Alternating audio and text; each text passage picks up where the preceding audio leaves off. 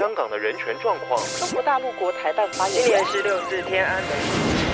从新闻看见真实的中国，欢迎收听《中国这一刻》。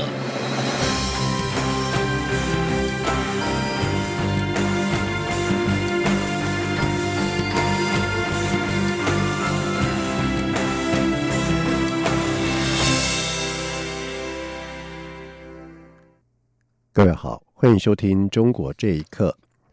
俗称武汉肺炎的 COVID-19 的疫情在全球蔓延，台美首度发表防疫伙伴关系联合声明，但是中国官媒新华社却发文抨击，指民进党当局仇中媚美，比病毒更毒。而对此，外交部长吴钊燮在今天表示，外交部的工作就是希望促进台湾与其他国家的友谊关系，他的工作范围不只是在。谄媚中国记者刘玉秋的报道：武汉肺炎疫情在全球肆虐，台美决定共同防疫，并共同发表防疫伙伴关系联合声明。美方为台湾保留三十万件防护衣原料，而台湾未来也将每周提供十万枚口罩给美方。不过，中国官媒新华社却发文抨击，指民进党当局仇中媚美，比病毒更毒。更直言，这种紧随美国政客借疫情煽动歧视、制造仇恨的表演，姿态可比令人作呕。对此，外交部长吴钊燮二十号列席立法院会市政总执行时受访表示，外交部长的工作范围不在谄媚中国。呃，我想大家都知道我是外交部长，呃，我们的外交部的工作就是希望能够促进我们台湾跟其他国家的这个友谊关系，能够让我们的关系越来越好。那我的工作范围。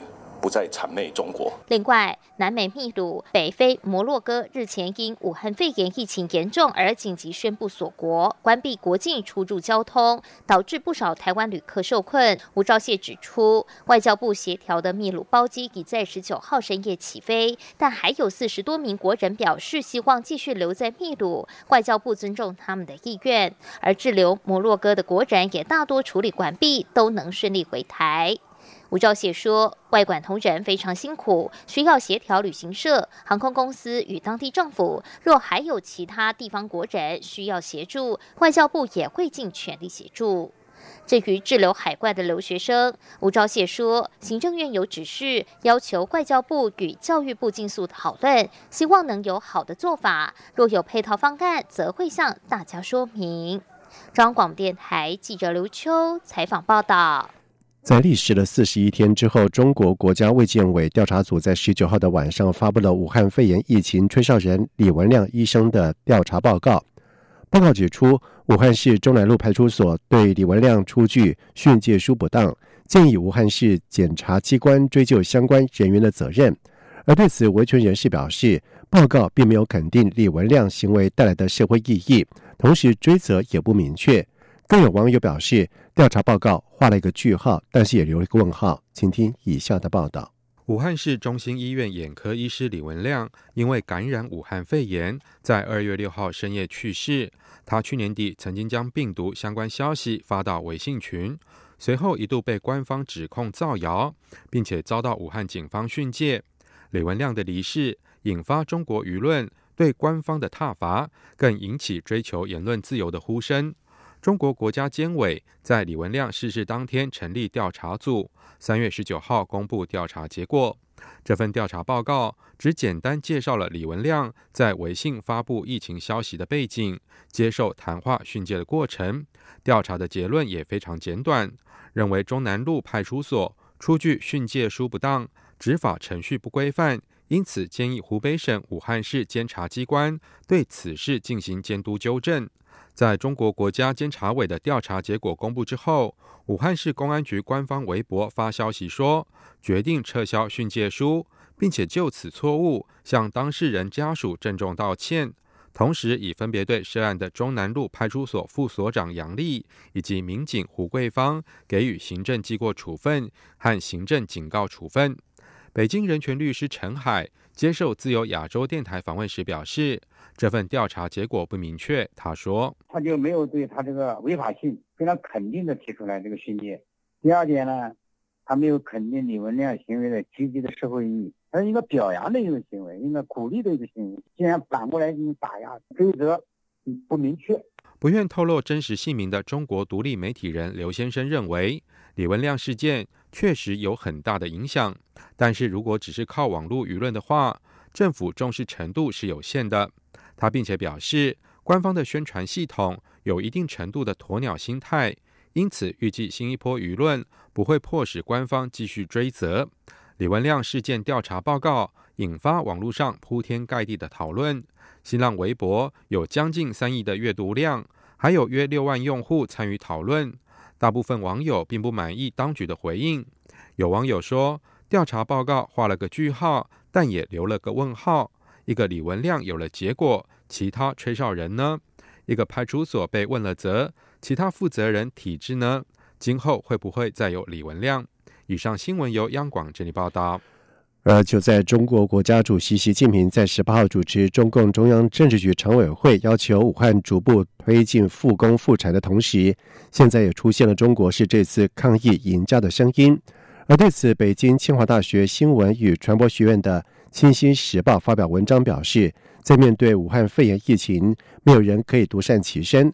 而北京独立媒体人高宇则表示。现在，武汉民众最希望听到的是追究责任。请听以下的报道：中国近日大为宣传防疫成功的消息，除了本地确诊个案清零，近期官媒还着重报道官方医疗队前往伊朗、意大利等国提供协助，表明中国体制的优越。根据香港有线新闻报道，随着中国疫情舒缓，开始出现中国是这次抗疫赢家的声音。对此，北京独立媒体人高宇表示。中国宣传惯用的手法，往往不是检讨自己的缺陷，反而推诿。这一次推诿给美国，究竟是不是美国？全世界都看得出来，这个疫情是从哪儿爆发的。至于官媒的报道，高宇说，武汉民众最希望听到的是追究责任。他说：“从武汉回来以后。”每天新华社、人民日报，习近平的重要讲话、开会了、视察了没？这些也非常有限啊，就是登中国领导人，主要是习近平啊，向外国慰问，他挺过来了，他慰问，称那个武汉是英雄的城市。你问问武汉的人，愿意听这些话吗？他们希望听到的是什么？希望听到的是追责。另外，清华大学新闻与传播学院。《清新时报》发表文章指出，面对武汉肺炎疫情，没有人可以独善其身。中国不能抱着“他国越失败，我国越成功”的思维模式去思考问题。旅美学者施鹏亮也指出，清华大学的观点点出了中国固有的思维模式。他说：“那固有的模式，它是要和其他人比较来获得优越感。”哪怕我自己没有发展，但是你已经死去了，那我就成功了。这也是中国人没有独立思想、没有自我的一种表现呃形式吧。我觉得清华大学的这个观点，恰恰是指出了呃中国人的这种固有的这个愚昧的这种思维模式，非常好。施鹏亮进一步指出，现在全球是一个共同体，任何人的灾难并不能给其他人带来胜利的感觉。不管对于其他国家疫情的蔓延的嘲笑。还是对本国控制疫情成绩的庆祝，其实都是对逝者的亵渎。央广新闻整理报道。另外，香港大学微生物学系讲座教授袁国勇在十八号发文表示，武汉肺炎疫情源自中国人滥捕滥食野生动物的陋习，并且指出病毒源自美国毫无实证，是自欺欺人。而在举例的时候，更以中华民国称呼台湾，此举引发了各方的抨击跟质疑。袁国勇随即撤回了有关的文章，强调文章跟政治无关，不希望卷入政治。而对此，学者表示，当涉及中国议题的时候，院校都会非常的审慎处理，尽量明哲保身。请听以下的报道。袁国勇和同系名誉助理教授龙振邦十八号共同署名发表题为《大流行缘起武汉十七年教训尽忘》的文章。除了不点名的驳斥了中国外交部发言人，在推特上面暗指美国是武汉肺炎病毒的源头之外，文章还强调了疫情始于武汉，而新发传染病大多源于野生动物，支持病毒乃中国人劣质文化之产物，而在举例时更以中华民国称呼台湾。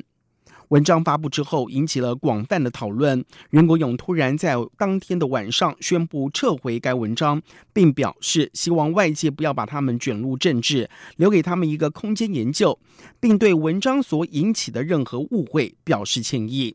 对此，香港浸会大学新闻系高级讲师吕炳全表示。袁国勇和龙振邦的文章是讲真话，但用词较为敏感，因此引起了中国的不满。而近年来，学术界人士尽量的明哲保身，尤其是当涉及了中国议题时，院校都会非常的审慎。吕炳全说：“莫论系科学嘅社会，莫论是社会科学，如果有一些禁区、党国的红线被越过，不符合主旋律。”技巧不够，过界太多，其实是相当高的风险。有时候敏感的中国研究都会有所收手毕竟，令院校有时会担心与大陆的合作关系拨款会因而却步，所以他们在进行平衡游戏。一直关注高教界发展的团体高教公民召集人黄伟国就指出，在香港有一项优配研究基金，对于大学教职员的升迁十分的重要。当涉及有关对中国或是香港的研究时，分数的高低就掌握在这些清政府或是北京人士的手上。如果申请者的评分比较低，就无法获得拨款。黄伟国说。一些亲政府人士或者亲北京人士手上，他给你研究计划低分或者是零分，其实就算所有评审员对你研究有很高的评价，有可能因为其中一个或者两个有政治立场的评审给一个很差劣的分数，让你的研究不能够得到拨款。黄伟国曾任香港浸会大学政治及国际关系学系助理教授，曾参与社运而遭到秋后算账。他指出，院校内来自清政府的压力会影响教师的升职以及续约。他并不认为香港现在享有学术自由。央广新闻整理报道。而就在武汉肺炎疫情延烧，美国忙着防疫之余，更跟中国为了病毒的名称，双方是隔空开战。美国总统川普先前在推特直接将武汉肺炎称为中国病毒，让中国大为光火，频频透过外交系统指责美方。而这次川普更是被摄影师捕捉到，直接把简报当中的冠状病毒划掉，改成为中国。川普在上个礼拜公开指武汉肺炎病毒是起源于中国的外国病毒，而后来也在推特发文表示，美国将强力支持那些特别受中国病毒影响的行业。首度将武汉肺炎正式定调为中国病毒，而为此立刻引起了中国不满。包括中国外交部发言人赵立坚在推特上面说，疫情可能是美军带到武汉。而另外一位发言人耿爽也在记者会上公开批评川普此举是对中国搞污名化，对此强烈愤慨，坚决反对。而有趣的是，川普在十九号的时候协同政府官员跟各州州长召开视讯会议，讨论防疫的时候。却被《华盛顿邮报》的摄影记者发现，川普的防疫简报原文称呼病毒为冠状病毒，而川普却用黑笔将冠状一字划掉，写上了中国，显然对名称是相当的坚持。在去年十二月最早出现在中国武汉的二零一九冠状病毒疾病，现在已经是蔓延到全球至少有一百六十三国，确诊超过了二十四万五千例，造成超过一万人丧生。而世界卫生组织已经宣告，武汉肺炎疫情成为了全球大流行。而土耳其媒体报道指出，有学生致函中国驻土耳其大使馆，强调家庭、社交跟学习生活受到武汉肺炎疫情的影响，认为中国政府应该负责，并且要求给付房租、心理咨商以及教育等费用。土耳其卫生部在十九号深夜公布，境内确诊数达到了三百五十九例，累计有四起死亡的病例。而各级学校从十六号开始也停课两周，大学停课三周，各省的咖啡厅、电影院、健身房等也从十七号全面的歇业。而土耳其总统埃尔段也呼吁民众，在未来三周期间将社交活动降到最低，除非绝对必要，在威胁消失之前，民众不应该离家和他人接触。以上中国这一刻，谢谢收听。你是中央广播电台台湾之音。